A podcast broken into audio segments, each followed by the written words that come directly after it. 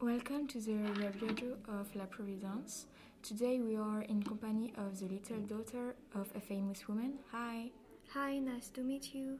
what's your name and what are you going to present to us? My name's Annelle, and I'm going to present to you my grandmother, Adrienne Volant.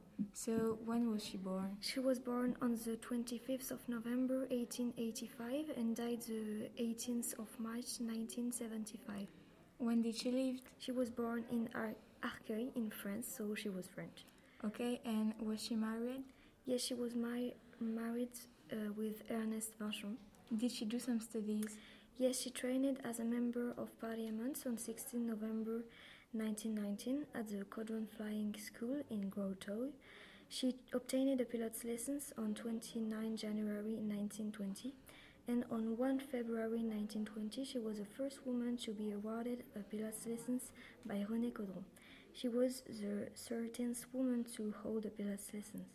Why is she famous? She is famous for her role as an aviatrix. Um, in 1921, on 1 April, she is the first woman to flew over the Andes.